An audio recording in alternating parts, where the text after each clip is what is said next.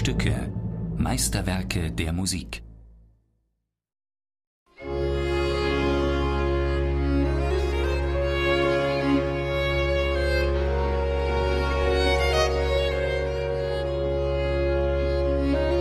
Gimignani war schon ein sehr spezieller Mann. Er war Junge war ich in Napoli und er hat so erste Geige in, in Napoli Orchester gespielt, aber sofort weggeschickt, weil er war schon so speziell, dass die könnte sagen die, die könnte nicht mit ihm so zusammen spielen.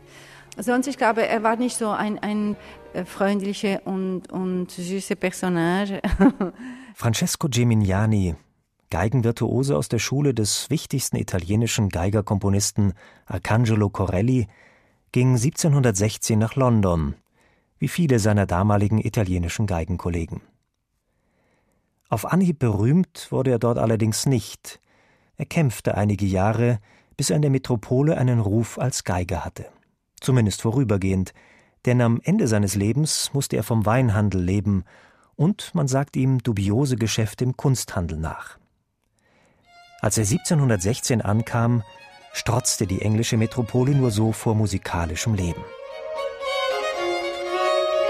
Es war schon London in die Zeit, war, war Händel auch da, war Porpora da, das war so die, die musikalische Leben, das war das Wichtige schon ne, in Europa vielleicht.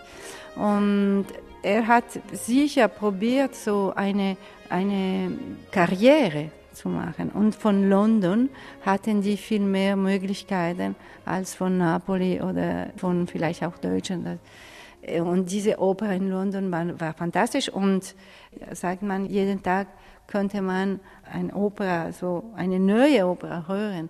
Auf Anregung der englischen Freimaurerloge Philo Musicae et Architecture Societas bearbeitete Gemignani, der Virtuose aus Italien, 1725 die zwölf Violinsonaten Arcangelo Corellis. Hinter diesem Auftrag steckte die missionarische Absicht seiner Loge, die gute alte Musik der römischen Schule wieder in England zu etablieren. Corelli war deren prominentester Vertreter. Seine Concerti galten auch in London als das Nonplusultra der Geigenkunst. Gimignani rechnete daher mit dem Erfolg seines Werks mit dem Titel Zwölf Concerti Grossi nach Opus 5 von Arcangelo Corelli.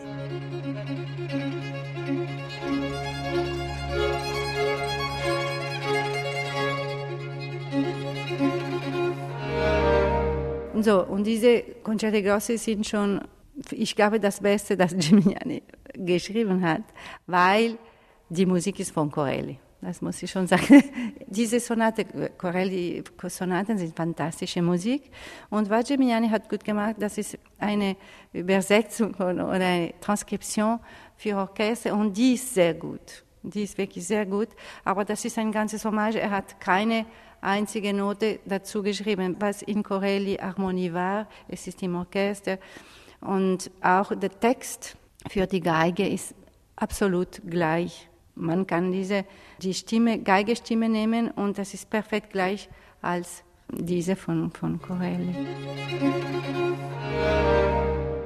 Ausschlaggebend dafür, dass die Musik nach Gimignani klingt, ist für Chiara Banchini Gimignanis Art zu verzieren.